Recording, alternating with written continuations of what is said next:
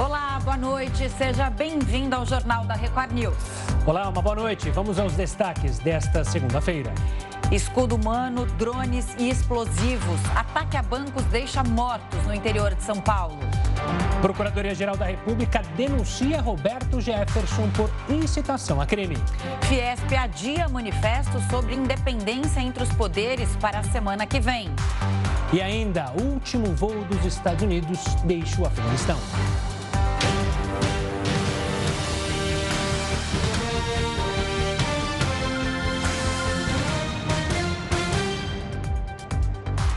A Procuradoria-Geral da República denunciou hoje o ex-deputado Roberto Jefferson. Ele foi denunciado por incitar crimes entre janeiro e julho deste ano. O ex-parlamentar foi denunciado por estimular a invasão do Congresso e por atacar instituições como o Supremo. Ele está preso por, por ordem do STF desde o dia 13 de agosto. E a gente vai a Brasília com o repórter Yuri Ascar falar mais sobre esse assunto. Yuri, uma boa noite a você. O que diz essa denúncia aceita pela Procuradoria-Geral da República e mais? O Roberto Jefferson teria passado mal na cadeia? Você já tem informações sobre isso? Boa noite, Camila. Temos informações sobre isso. Ele teria passado mal hoje à tarde, possivelmente depois de saber que foi denunciado pela Procuradoria-Geral da República ao Supremo Tribunal Federal. De acordo com a secretaria responsável pelo sistema penal, ele teria tido um desconforto gástrico. Então, ele foi levado ao pronto-socorro, retirado lá do complexo penitenciário onde ele está preso desde o dia 13.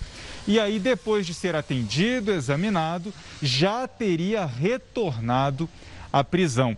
Inclusive, logo no, no início da noite, assim que alguns, algumas pessoas nas redes sociais que defendem Roberto Jefferson souberam que ele havia passado uma informação, se alastrou, viralizou entre aqueles defensores das posições do ex-deputado Roberto Jefferson e com acusações, inclusive, de que ele poderia estar sofrendo maus tratos ou não ter sido atendido da forma que deveria mas já veio a nota oficial da secretaria, que é justamente a responsável pelo setor, pelo, pelos cuidados com os detentos e teria sido algo leve, já medicado e Roberto Jefferson já estaria bem neste momento. E o que, que aconteceu? O inquérito que investiga Roberto Jefferson que, sobre as mídias, atuação de milícias digitais. E ele está aqui, sob a relatoria, aqui no Supremo Tribunal Federal, sob a relatoria de Alexandre de Moraes, e a PGR acabou chancelando esse início do trabalho de Alexandre de Moraes. É por incitação ao crime, Roberto Jefferson foi denunciado pela PGR. Agora, o ex-deputado ainda não se tornou réu. Abre-se um prazo de 10 dias para a defesa de Roberto Jefferson se manifestar, se defender nos autos e depois o ministro Alexandre de Moraes deve acatar ou não a decisão da PGR e aí sim Roberto Jefferson passaria a ser réu. Mas hoje a expectativa no meio político aqui é de que é só uma questão de tempo. Depois desse parecer da Procuradoria-Geral da República, Roberto Jefferson deve sim se tornar réu e é bom até a gente lembrar o que disse o ministro Alexandre de Moraes, que é o relator desse inquérito no Supremo Tribunal Federal a respeito da participação de Roberto Jefferson nesse esquema. O ministro disse que Roberto Jefferson faz parte de uma possível organização criminosa que busca desestabilizar as instituições republicanas. Então, realmente, o cerco começa a se fechar e, inclusive, alguns aliados eh, de Roberto Jefferson estão se queixando já também nas redes sociais, também entre eles fazendo uma mobilização de que hoje, no momento, teria pouca gente defendendo Roberto Jefferson, se lembrando do aliado no Palácio do Planalto. Yuri, outro assunto que foi bastante falado hoje em Brasília foi a conversa entre o ministro da Economia, Paulo Guedes, e o presidente do Senado, Rodrigo Pacheco, para discutir uma saída para o pagamento dos precatórios. O que saiu dessa reunião? Olha só, é, hoje Guedes se reuniu com Pacheco e é bom lembrar que eles, o ministro da Economia e o presidente do Senado, estavam com visões antagônicas sobre as prioridades na reforma tributária. Enquanto Guedes tentava investir todos os recursos, as forças, na aprovação do novo imposto de renda na Câmara e da proposta de emenda à Constituição dos precatórios, que permitiria um parcelamento daquelas decisões judiciais com dívidas do governo a estados, municípios, empresas e pessoas. Então, o governo poderia pagar essa dívida de forma parcelada, de acordo com essa PEC, a proposta de emenda à Constituição. E aí, depois deles não se entenderem muito bem sobre as prioridades, já que Pacheco queria defendia uma reforma tributária mais ampla possível e não tão fatiada quanto o Ministério da Economia tinha enviado. Hoje eles se sentaram, conversaram sobre o que fazer com os precatórios. Guedes lembrou mais uma vez ao presidente do Senado que para conseguir ampliar os benefícios sociais é necessário que haja alguma solução, é necessário que se encontre uma solução para os precatórios que ocupariam todo o espaço do orçamento do ano que vem, que seria usado com aumento do antigo Bolsa Família.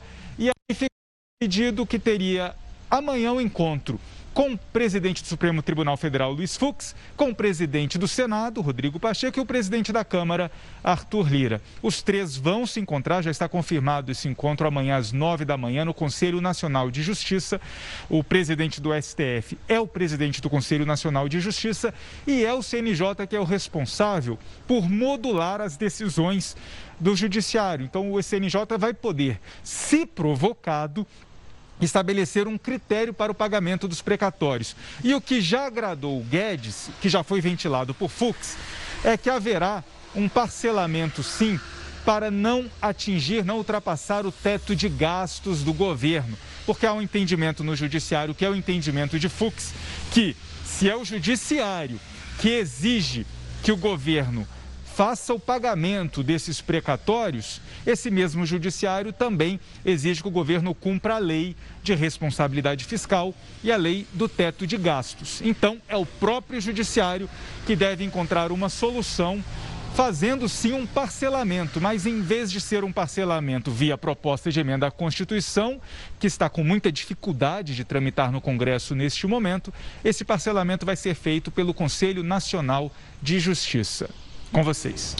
Oi, Yuri, a questão é que o Congresso faz essa pressão porque está com a PEC dos precatórios, mas essa decisão, se viesse da Justiça, do Judiciário, ficaria mais simples de se resolver, até porque essa é uma preocupação do governo, arranjar o dinheiro para pagar o Auxílio Brasil no ano que vem. Esse ano já estaria resolvido, mas o grande problema é achar o dinheiro para manter esse benefício social no ano que vem. E também queria parabenizar o seu repórter cinematográfico, porque o cenário de hoje está lindíssimo, é sempre muito bom a, é, admirar. É, admirar essa arquitetura é, de Brasília. Boa noite a você, viu? Uma boa noite, Yuri. Ainda na pauta econômica, a Fiesp decidiu adiar para a semana que vem a divulgação do manifesto articulado por empresários que pede união entre os poderes. Mas, desde que o documento foi comunicado, várias entidades negam ataques ao governo federal.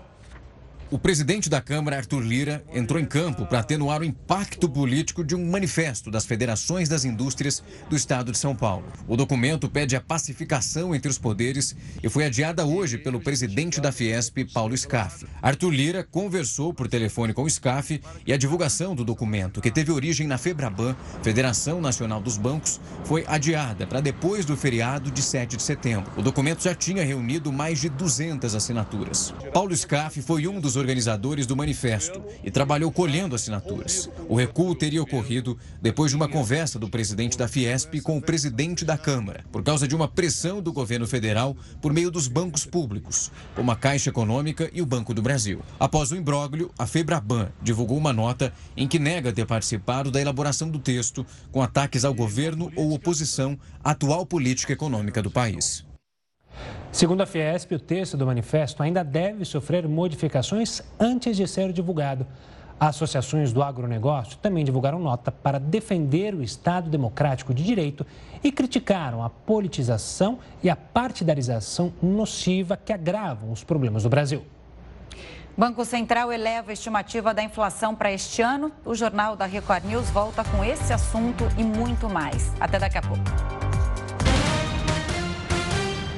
O Jornal da Record News está de volta. Lembrando que você pode acompanhar a gente ao vivo pelo R7, pelo YouTube, no Facebook, no Twitter e também no aplicativo da Record News. A pesquisa semanal do Banco Central aponta mais uma alta na estimativa da inflação para este ano. Segundo o mercado financeiro, o IPCA deve fechar a, a chegar a 7,27%. A previsão para o PIB, o Produto Interno Bruto, é de um crescimento menor, 5,22%. Para o dólar, a previsão é fechar o ano valendo R$ 5,20. E o litro da gasolina já custa mais de R$ 7,00 em pelo menos três regiões do Brasil. Foram 20 aumentos desde o começo do ano. Quem mais paga é o consumidor de Bagé, no Rio Grande do Sul, R$ 7,21. O valor mais em conta está no estado de São Paulo, inclusive na capital, em média R$ 5,09. Segundo a pesquisa da Agência Nacional de Petróleo, feita na última semana de agosto, o preço médio no Brasil é de R$ 5,98. O último aumento foi no dia 12 de agosto. Em todo o ano, a gasolina já subiu 51%. O IGPM, usado para reajustar os contratos de aluguel, subiu 0,66% em agosto. E para quem tem contrato vencendo, o reajuste, e aí que está o pulo do gato, será de 31,12%. Para falar mais sobre esse aumento, conversamos agora com André Braz, coordenador do Índice de Preços ao Consumidor da FGV. André, uma boa noite a você. Qual é a leitura que se pode fazer disso tudo, desse cenário? E há espaço para aplicar um reajuste desse tamanho nesse momento? Olá, boa noite a todos. Não, o IGPM é muito citado nos contratos eh, de locação, mas ele é pouco praticado. Né? Ultimamente tem ocorrido muita negociação entre inquilinos e proprietários, e essas negociações é que tem orientado, então, a correção do aluguel quando cabe alguma, corre... alguma correção num momento como esse, né? Desemprego elevado e dificuldade né? de, de retomada da nossa atividade econômica. Então, ele é muito citado, mas nem sempre é praticado, principalmente nos últimos 12 meses, né, quando ele vem registrando variações muito altas. Nessa apuração de agosto, a, variação acumulada em 12 meses está em 31%, mas em maio desse ano alcançou a variação de 37% em 12 meses. Então, de maio para cá, ele vem desacelerando e ele deve continuar nesse ritmo de desaceleração pelo menos até o final desse ano. André, uma boa noite, obrigado pela participação aqui conosco. Como você mencionou, o GPM tem sido usado nos contratos. Ele foi criado em 1940, não tinha nenhum objetivo de ser o índice dos aluguéis, mas por causa lá da hiperinflação, ele virou a referência que é hoje, apesar de, com essa alta, é, ter sido muito mais usado a negociação. A FGV já estuda e outras entidades falam sobre a criação de um índice que reflita de fato, reflita de fato os preços do mercado de aluguel. É possível isso acontecer?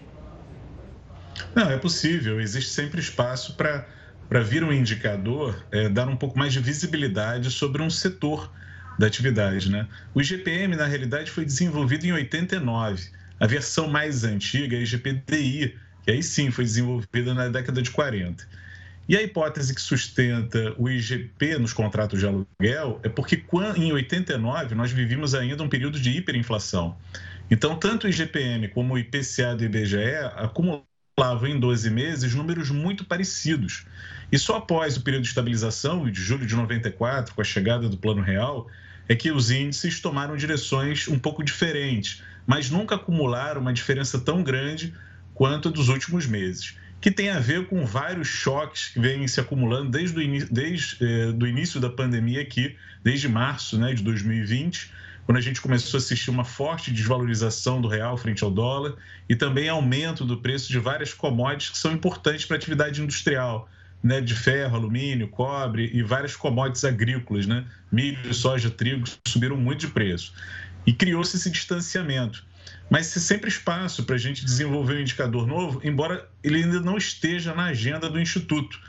Mas, é, como há um debate muito intenso entre qual indicador usar, se é o IPCA ou o IGPM, é, é uma discussão que a gente vem amadurecendo. É, e depende da época também, né? Hoje o IGPM ele está mais alto que o IPCA, mas o IPCA já esteve mais alto historicamente do que o IGPM. E aí a gente vê também que esse índice acompanha o custo de insumos da construção civil e de matérias-primas. Ainda falando do consumidor ali, né? De quem tem que negociar um contrato. É, é, possível que o dono do imóvel ele não, é, ele não exija nenhum reajuste, ou seja, continue é, com um contrato como está, ou alguma coisa ele, por lei, pode pedir? Não, é possível que haja há espaço sim para negociação e é possível que se mantenha o valor do aluguel sem nenhum grande reajuste nesse momento. Para o proprietário também anda difícil encontrar um inquilino bom pagador. Então, é, e para o proprietário não é interessante manter o imóvel vazio, porque todos os encargos deveriam em sua conta, como o condomínio, por exemplo. E o aluguel é uma fonte de renda para o proprietário. Então, é, por essa razão, há muitas chances de haver uma boa negociação nesse momento, podendo adiar até o aumento para uma outra época mais favorável para ambas as partes. Mais importante nesse momento é manter o inquilino é, com seu imóvel, né, podendo alugar, continuar com o aluguel desse imóvel e também garantir uma fonte de renda para o proprietário. Lembrando que o imóvel é um ativo, uma parte da remuneração desse ativo é o aluguel. Então, quanto mais tempo ele permanece vazio, maior o prejuízo do proprietário. André, a Camila citou o IPCA, né? Na Câmara existe até um projeto que fala sobre reajustar os aluguéis balizado pelo IPCE, do IPCA dos últimos 12 anos. Por que, que alguns setores da economia, alguns empresários, são tão críticos a essa ideia? Porque tanto o IGPM quanto o IPCA não foram desenvolvidos para indexar aluguel. O, o, mais importante é que a gente desindexe a nossa economia. Quanto menos indexada, melhor. A indexação nada mais é você pegar a inflação de ontem e jogar ela no contrato atual. O que tem que prevalecer é a negociação, é o livre mercado.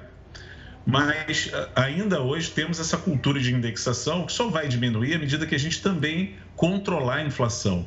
Quanto, quanto mais próxima da meta de inflação, é, é, menor a necessidade da gente indexar. Lembrando que a meta é, é ela está decrescendo, né? Esse ano é 3,75, ano que vem vai ser 3,5, no subsequente é, 3,25. Então, à medida que a inflação vai desacelerando, né? vai diminuindo, e é, há cada vez menos a necessidade de você indexar prevalecendo leis de mercado, né?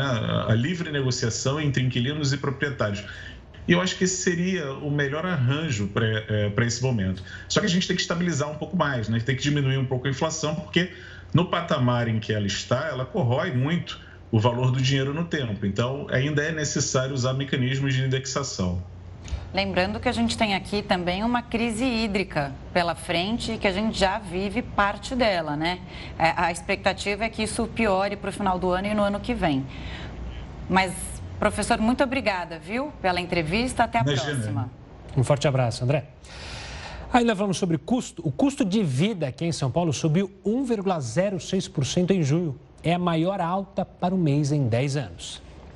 Gastos com habitação e transportes puxaram a alta. Isso por causa do aumento das tarifas de energia elétrica e das passagens aéreas em julho, época de férias. Os dois setores também acumulam as maiores altas do ano. Já os custos de alimentação e saúde tiveram queda. Segundo a Federação do Comércio de São Paulo, no geral, o custo de vida na região metropolitana aumentou quase 10% em um ano.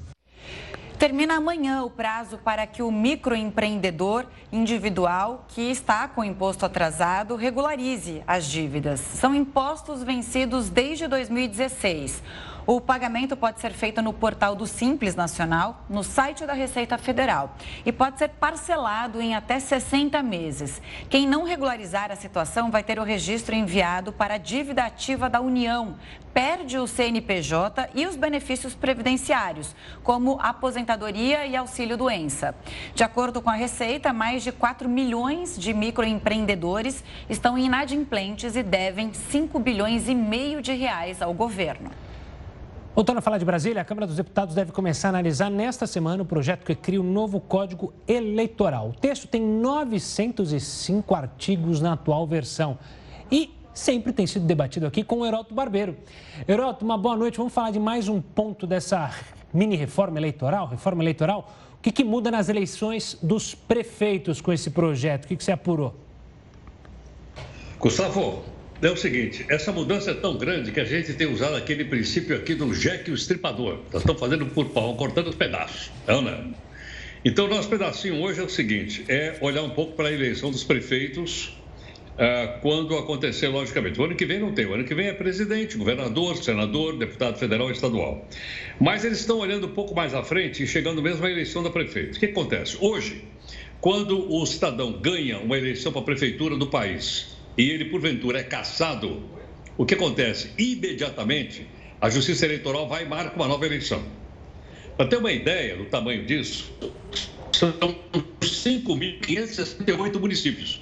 5.568. Então é uma coisa gigantesca. Então, na quinta-feira próxima, e por isso eu chamo a atenção das pessoas para acompanharem a votação da próxima quinta-feira, vai, estabelecer, vai tentar estabelecer o seguinte: para município com menos de 200 mil habitantes, se acontecer um caso como esse que eu acabei de citar, ao invés de se fazer uma nova eleição, o segundo colocado toma posse. Se o município tiver mais de 200 mil habitantes, não. Aí faz uma nova eleição direitinho. Se tiver menos de 200 mil, o segundo colocado toma posse e não vai precisar fazer uma nova eleição. Aí você me pergunta, bom, mas desses 5.568, quantos são menores de 200 mil? Eu estive olhando aqui o cálculo, 68% quase 70% dos municípios brasileiros, olha que interessante, menos de 200 mil habitantes. Quer dizer, tem um ai... município com 10 mil. Com, você imagina, uma estrutura como essa, para fazer um município de 10 mil, você tem prefeito, vice-prefeito, Câmara Municipal, secretariado. Imagina a despesa. O Heródoto, é que então, você, a ideia você aqui travou um pouquinho aqui é no meio da sua explicação. Tem travou um pouco só a sua voz, aquela parte que você estava falando dos municípios, né? Que 70% dos municípios brasileiros têm menos de 200 mil habitantes. Então, explica essa parte de novo para a gente, que a gente não conseguiu ouvir inteira a explicação. Agora, fica também meio esquisito, né? Porque você elege o, o seu candidato, a, a população vai lá para escolher, tem o direito de voto, e aí se, se, o candidato for cassado, fica o segundo colocado no lugar de quem foi eleito pelo povo. Exatamente. Isso se passa quinta-feira próxima agora. Agora, os municípios de mais de 200 mil, não. Aí teria nova eleição. Agora, uma coisa que nos chama atenção nisso, que eu acho que é interessante o pessoal lembrar, nós temos 5.568 municípios. Portanto, tem 5.568 prefeitos. Uhum. Logo, tem 5.568 vice-prefeitos. Você já imaginou quanto é que custa manter 5.568 vice-prefeitos? E mais o carro oficial, e mais o motorista oficial, e mais os secretários, e mais a diária, e mais a viagem. Então a pergunta que fica para o pessoal uh, pensar um pouquinho a respeito dela: para que vice-prefeito? Se o prefeito ficar doente, ele sai, marca eleição. Se o prefeito morrer, ele sai, marca eleição. Ou seja, você, você escolhe novamente. Mas a coisa já é feita de uma forma tal, né, para poder encaixar todos os, vamos dizer assim, todo o grupo político. Você não vota no cidadão, você vota na chapa. Por isso que quando sai o prefeito, entra o vice. Raramente isso acontece, porque o prefeito vai abrir mão, claro. Né? Ele é potencial candidato na eleição seguinte.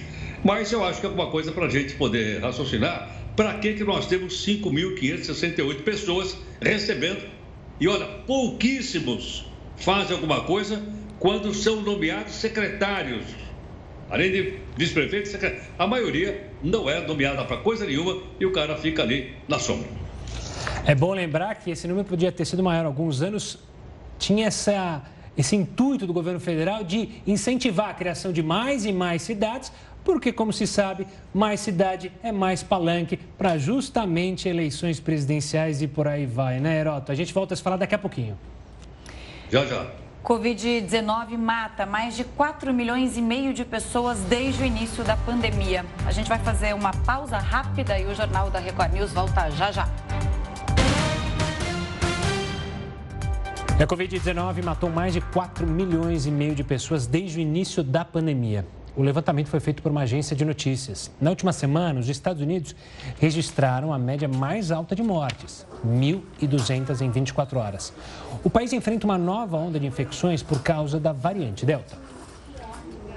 Um novo grupo de adolescentes começou a ser vacinado hoje na cidade de São Paulo. São jovens entre 15 e 17 anos sem comorbidades. Se os pais não puderem acompanhar o filho, o adolescente tem que ir com o adulto e ter uma autorização do responsável por escrito. Também é preciso levar, é importante a gente lembrar aqui, comprovante de residência da capital e um documento com foto. A prefeitura estima que 370 mil pessoas estejam nesse grupo. E às vésperas de iniciar a aplicação da dose de reforço em idosos, a Prefeitura do Rio diz que a imunização de adolescentes está garantida só até amanhã, caso não receba mais imunizantes contra a Covid-19. Então vamos para lá conversar com o repórter Pedro Paulo Filho. Uma boa noite, Pedro. Que bom que temos você de volta. Já há alguma previsão de chegada de mais vacinas? Olha, Gustavo, por enquanto não. O Ministério da Saúde diz que vai sim ter entrega de mais vacinas, mas não deu uma data para isso acontecer. Antes de tudo, boa noite para você, boa noite Camila e a todos que acompanham o Jornal da Record News. Olha, hoje a capital fluminense recebeu cerca de 103 mil doses de imunizantes contra a Covid-19 por parte do Ministério da Saúde. Desses, cerca de 68 mil são da AstraZeneca Oxford e foram, vão ser destinadas exclusivamente para a aplicação da segunda dose, quem já estava agendado. E aí o restante, pouco mais de 35 mil, são vacinas da Pfizer e elas vão sim ser alocadas para a aplicação da primeira dose em meninos de 16 anos nessa terça-feira.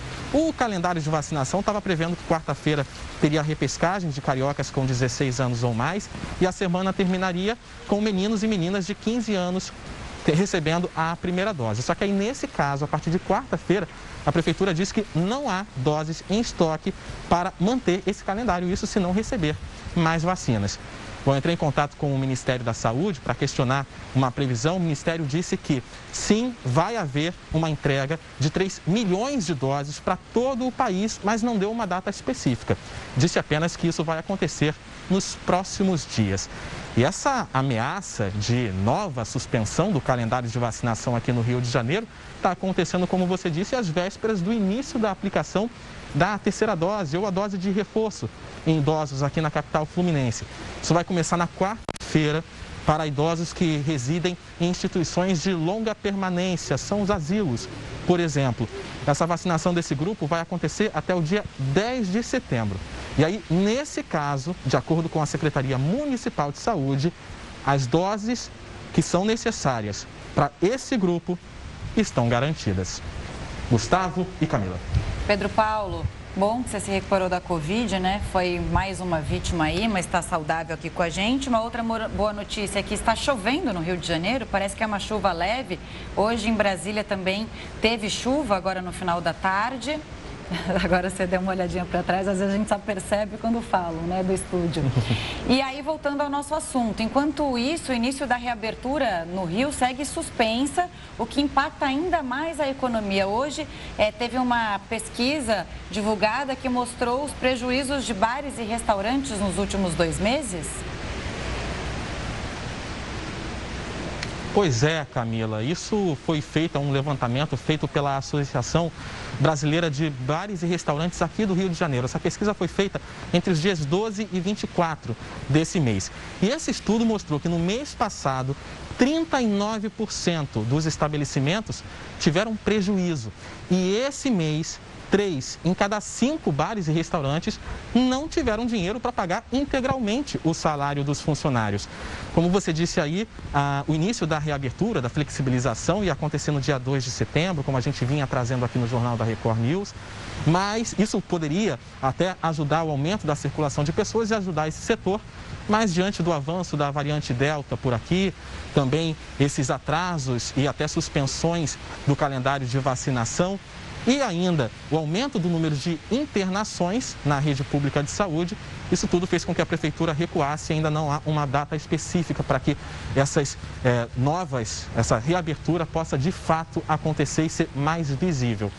E aí, a gente, eu termino aqui a minha participação lembrando que, apesar disso tudo, bares e restaurantes não foram incluídos no passaporte da vacina, que vai começar a valer a partir dessa quarta-feira. Aqui na capital fluminense, a exemplo de São Paulo, também vai ter o passaporte da vacina, onde as pessoas, só as pessoas que estiverem com a vacinação contra a Covid-19 em dia vão poder frequentar espaços coletivos, como é, cinemas, teatros, museus, enfim, pontos turísticos também. Bares e restaurantes não foram incluídos nesses, é, nessa, nessa exigência. Bom, a prefeitura diz que fiscalizar bares e restaurantes seria muito difícil, dada a dimensão da rede aqui no Rio de Janeiro.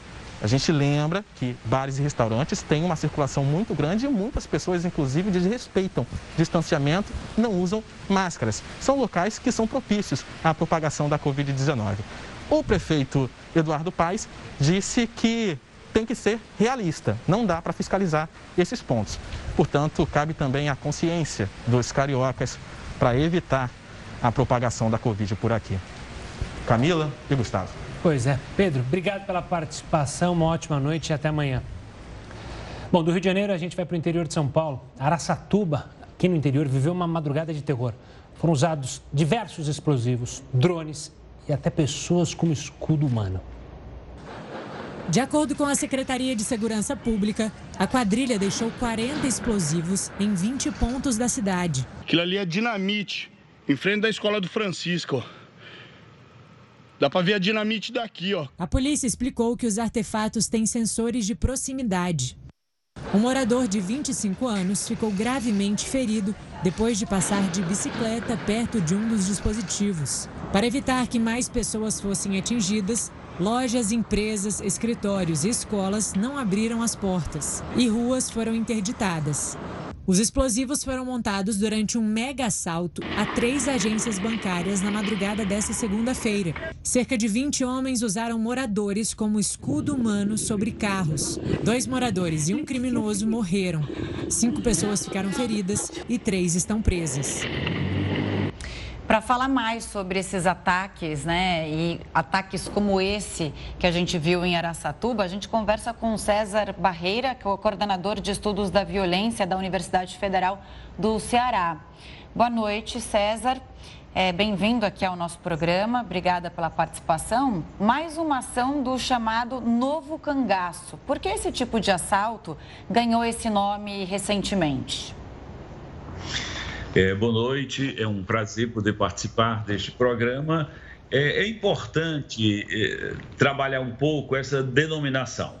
É uma denominação que, de certa forma, nós, sociólogos, nós estamos revendo também, né? não é um nome totalmente claro dessa definição de novo cangaço. Mas, para uma resposta mais clara e objetiva, basicamente, é, esse nome é, tem é, relação com o fato de que o cangaço trabalhava com basicamente dois grandes aspectos. Um era a questão da tocaia e outro era a questão da surpresa. Então, esses assaltos que ocorrem principalmente as cidades do interior, né, elas mantêm, eles mantêm, né, os assaltos mantêm muito essa característica, né, de, de ser uma em tocaia e outro de ser surpresa. César, uma boa noite. A gente fala em surpresa, mas uma ação orquestrada deste porte requer, imagino, um planejamento enorme, haja vista o poderio que eles tinham. O serviço de inteligência das polícias hoje não tem condição de prever ataques como ocorrido em Aracatuba e também como os que ocorreram é, há algum tempo em outras cidades, até menores, aqui no estado de São Paulo? É, eu concordo. Eu acho que realmente essa surpresa tem que ser relativizada, né? Para mim, eu acho que o serviço de inteligência da, da polícia, né, dos órgãos de segurança pública, eles teriam condições de, de tranquilamente é, perceber ou antecipar um pouco essas ações, né? Eu acho que toda ação, isso inclusive é uma, uma, um trabalho que a gente tem batido muito nessa tecla, é que em vez de se trabalhar com violência para conter violência, nós deveríamos conter violência com a inteligência. Então, a inteligência ligada aos serviços de inteligência, principalmente das polícias civis, né, mas também o, o setor de inteligência da Polícia Militar. Então, só assim é que nós poderíamos conter esse avanço né, da violência no, no Brasil. Não é uma coisa simples, não é uma coisa rápida de ser resolvida, mas, para mim, em vez de se trabalhar fundamentalmente com essa questão da, da violência, né, é, é, deveria se privilegiar muito o setor de inteligência. Então, nesse sentido, nós poderíamos nos antecipar a essas ações, que aí realmente essa surpresa é relativa. É uma surpresa que, de certa forma, requer uma preparação, né? uma ação que, que requereu uma preparação e uma preparação que, de certa forma, requer não só dinheiro, mas um contingente de pessoas que participam muito elevado. Exatamente isso, esse ponto que eu queria chegar. Como combater um esquema de crime que usa dinheiro, que né, aparentemente vem do crime organizado, das facções que são organizadas, e que a terceira mão de obra para esses crimes, ela é terceirizada, né? A mão de obra, ela, a gente vê quadrilhas, nenhuma quadrilha tem 20 homens, é, é toda essa estrutura que eles têm, esse armamento, é tudo organizado. Enquanto a gente está conversando aqui, se bobear, é, os cabeças desse tipo de crime já estão pensando no próximo. Então, é, é complicado. Agora, é uma, uma, uma forma de combater crime organizado, a gente já sabe historicamente, é drenar esse dinheiro. Como, como fazer isso nessa, nesse caso do novo cangaço? Como isso é possível?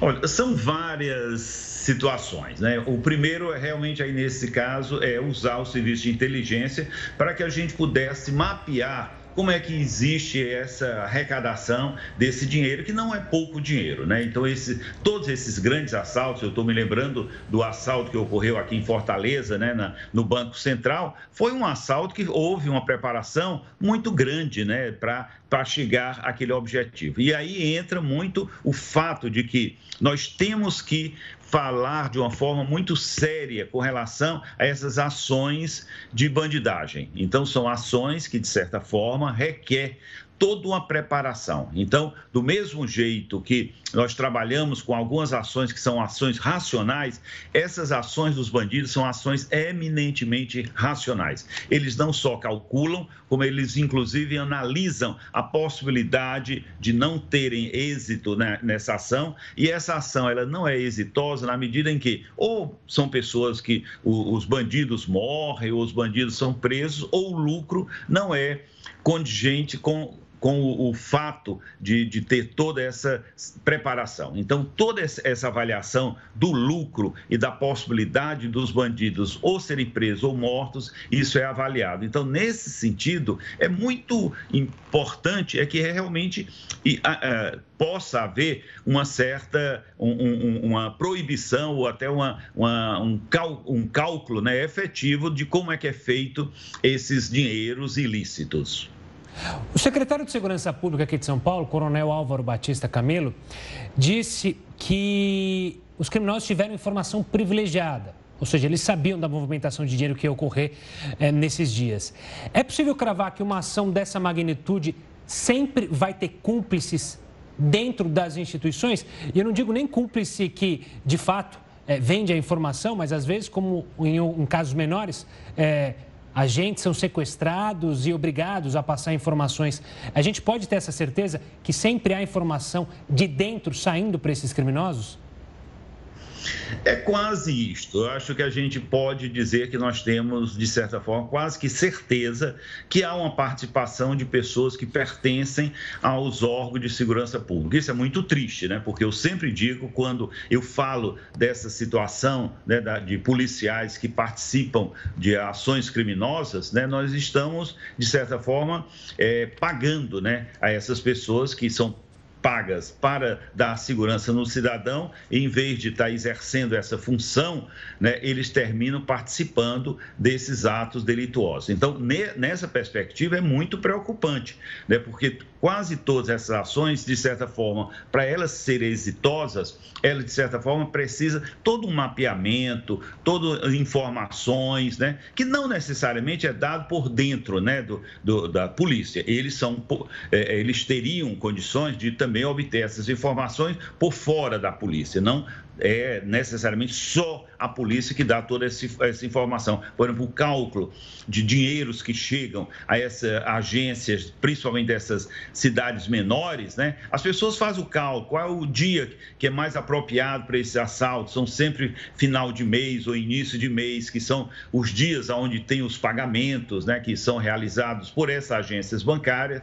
A questão da hora, qual é a hora que é melhor. Então, tudo isso é um cálculo muito bem feito e um cálculo muito racional. Então, os dias que ocorrem esses assaltos, a polícia tem claramente quais são os principais dias que ocorrem esses assaltos, quais são as horas que devem ou que poderiam ocorrer esses assaltos. Então, é um, é um mapeamento que tranquilamente é possível se antecipar para que a gente possa evitar essas ações que são classificadas como um novo cangaço. E aí, então, o novo cangaço é nessa perspectiva, né? De Sim. que existe situações muito do uso, né? De, de tocaia, por exemplo, mas são situações também, de certa forma, novas. Por exemplo, esse caso agora, de hoje, é um caso que leva a, as pessoas a, a serem colocadas como escudo humano em, em cima dos carros. Isso, para mim, é uma novidade, né? Eu não tinha percebido nenhum crime ou delito que fosse cometido com essa prática.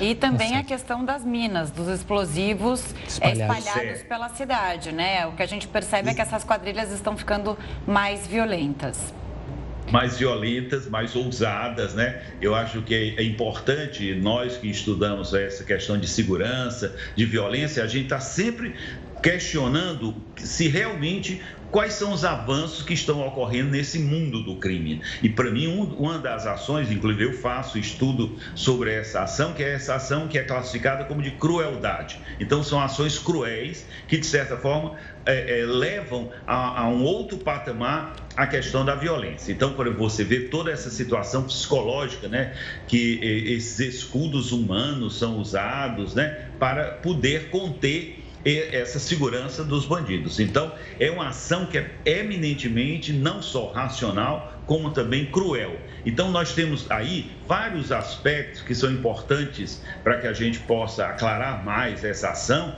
que ocorreu hoje eh, de madrugada, que é essa questão, por exemplo, da crueldade, a questão do, do, de ser ações difusas, né? Isso é um dado muito importante para nós estudiosos dessa questão, são essas ações que terminam sendo difusas a claro. gente termina não podendo trabalhar com elas de uma forma muito clara, né? E aí é, é interessante, para mim a única alternativa diante disso é a gente trabalhar com conglomerados. Nós não claro. podemos ter polícia em todos os municípios, né? Inteligência acima de tudo. César, obrigado pela participação aqui conosco no Jornal da Record News. Olha, bombeiros seguem no combate de incêndios florestais nos Estados Unidos. Jornal da Record News, volta já. O Jornal da Record News está de volta para falar que a área de mineração no Brasil cresceu 560%, isso nos últimos 35 anos. E tem garimpo na parada. Heródoto, quais são os impactos na natureza dessa atividade que corre atrás principalmente do ouro? E tem diferença entre garimpo e mineração? Olha, Gustavo, por incrível que pareça, tem diferença sim. Quando é um pequeno local, quando tem pouca gente, é chamado então de garimpo. Quando é uma coisa maior, que uma empresa organizada, é chamada de mineração. Mas como você lembrou, cresceu muito. E aliás, às vezes até esquece que o Brasil é um grande produtor de ouro. Você fala de ouro no Brasil, a gente lembra da história do Brasil, lá no século XVIII, em Minas Gerais, o período de mineração. Mas a nossa mineração hoje, ela está concentrada principalmente na região amazônica. E qual é o impacto dessas empresas? A metade delas são ilegais. Ora, sendo metade são ilegais, elas não pagam imposto, elas não assinam a carteira de ninguém e mais, elas provocam dois grandes impactos no meio ambiente. Um, a utilização de mercúrio em grande quantidade. E esse mercúrio vai para a água, da água vai para o peixe e do peixe vai para o corpo das pessoas. E o segundo é o desmatamento. Pessoas simplesmente desmatam uma área para poder viver ali e depois continua desmatando e vai por aí afora. Então, acho que está chegando um determinado momento que precisaria se fazer uma regulamentação da mineração do ouro no Brasil, especialmente na região amazônica. Ou seja, colocar todo mundo dentro da legalidade e que as pessoas respeitassem o meio ambiente, que elas se legalizassem pudessem, então, tratar os seus funcionários de uma maneira dentro da, da lei trabalhista e, ao mesmo tempo, fornecer mais, uma, mais um ponto de, de faturamento do país. Agora, por enquanto, nós estamos longe disso. Por esse motivo é que, quando você fala em mineração garimpo, geralmente a gente identifica com coisa ilegal. Tá certo, Heródoto. Amanhã, hein? Boa noite. Até mais. Pentágono confirma a, o fim da retirada das tropas militares do Afeganistão. O jornal da Record News volta em um minuto. O Jornal da Record News está de volta e o Pentágono confirmou hoje o fim da retirada das tropas militares no Afeganistão. E um ataque aéreo dos americanos ao Estado Islâmico matou sete crianças. Um suposto carro-bomba seria usado pelo Estado Islâmico K e foi atacado pelo exército dos Estados Unidos com drones e foguetes. A ação é uma resposta ao ataque do grupo extremista que deixou 13 militares americanos mortos na semana passada. De acordo com as autoridades dos Estados Unidos, outras explosões foram ouvidas depois do míssil atingir o veículo, o que comprovaria que o carro seria usado para um novo atentado. Segundo o jornal The New York Times, 10 pessoas da mesma família morreram nessa operação. Sete vítimas eram crianças. O Estado Islâmico reagiu. O sistema de defesa antimísseis dos Estados Unidos interceptou cinco foguetes lançados contra o aeroporto de Cabu e apartamentos residenciais, num bairro que fica na região. O grupo extremista assumiu a autoria do possível atentado. E com a saída das tropas americanas do Afeganistão, ao menos 250 americanos foram deixados para trás. O governo pretende agora uma negociação diplomática. Desde o dia 14 de agosto, 79 mil pessoas saíram do Afeganistão entre elas 6 mil americanos. O Jornal da Record News fica por aqui. Obrigada pela audiência. E agora, você já sabe, continua com o News das 10 com a nossa maravilhosa Manuela Caiado. Uma boa noite e até amanhã.